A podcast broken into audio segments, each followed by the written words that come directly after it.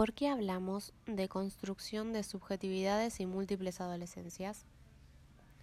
Porque cada individuo recorre ese proceso y se constituye de un modo singular, vivenciando lo externo en la relación con otros e internalizándolo.